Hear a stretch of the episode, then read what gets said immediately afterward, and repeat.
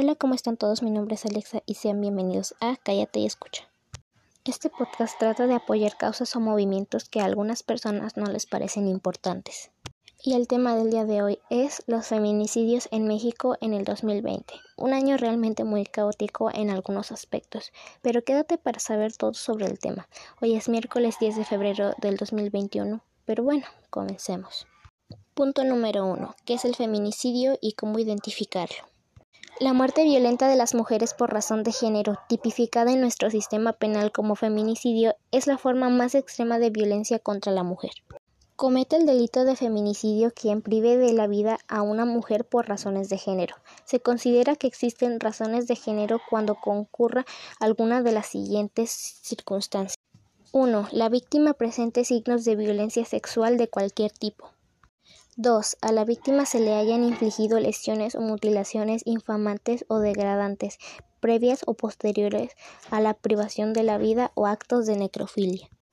3. Existan antecedentes o datos de cualquier tipo de violencia en el ámbito familiar, laboral o escolar del sujeto activo en contra de la víctima. 4. Haya existido entre el activo y la víctima una relación sentimental, afectiva o de confianza. 5. Existan datos que establezcan que hubo amenazas relacionadas con el hecho delictuoso, acoso o lesiones del sujeto activo en contra de la víctima. 6. La víctima haya sido incomunicada cualquiera que sea el tiempo previo a la privación de la vida. 7. El cuerpo de la víctima sea expuesto o exhibido en un lugar público. Comúnmente los homicidios que se cometen contra las mujeres no son investigados tomando en consideración que podrían tratarse de feminicidios.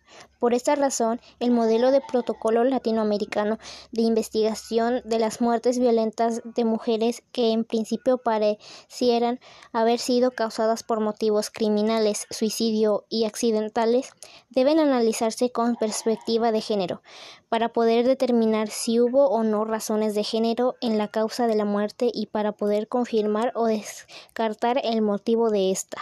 Punto número 2. ¿Cuántos feminicidios hubieron en el 2020? De enero a junio de 2020 se registraron 489 feminicidios en el país, que representan un aumento de 9.2% a los feminicidios registrados en los primeros seis meses de 2019. La cifra de feminicidios en lo que va del 2020 también es más elevada que la que se registró de enero a junio de 2018, cuando se registraron 432, que significa un aumento de 13.2% en 2020 comparada con 2018. México acumula 860 feminicidios a nivel nacional entre enero y noviembre de 2020. Además, suman 2.567 homicidios dolosos contra mujeres en los primeros 11 meses del año, de acuerdo con los datos oficiales del Secretariado Ejecutivo del Sistema Nacional de Seguridad Pública. El Estado de México, con 132 casos en el año, es la entidad con más feminicidios en lo que va de 2020. Le siguen de lejos Veracruz con 79 y la Ciudad de México con 64 mujeres asesinadas por razón de género. Aguascalientes y Baja California Sur son los que menos acumulan, con dos cada uno en estos 11 meses. A nivel municipio, Juárez, en el estado norteño de Chihuahua, es la población más peligrosa para las mujeres en el país, de acuerdo con los datos oficiales. Ahí ocurrieron 19 feminicidios hasta noviembre pasado. Tijuana fronteriza con Estados Unidos, Monterrey y también, también en el norte, Nuevo León, suman 17 casos. En el reporte de las autoridades mexicanas también se indica que hay 888 presuntas víctimas de feminicidio a nivel nacional en los primeros 11 meses del año, por encima de las 860 carpetas de investigación que se abrieron en el mismo periodo de tiempo. Por último, México suma 2.567 homicidios dolosos de las mujeres entre enero y noviembre de 2020.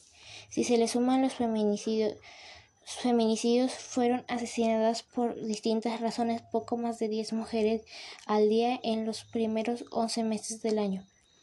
Bueno. Bueno, debemos terminar. Les agradezco por prestar atención y este es un tema que da para hablar mucho y es muy triste saber que han estado incrementando los feminicidios, pero por un lado el movimiento feminista es más grande y se está logrando muchas cosas a raíz de eso. Nuevamente les agradezco por prestar atención. Recuerden seguirme para más episodios de Cállate y escucha. Adiós y nos vemos muy pronto.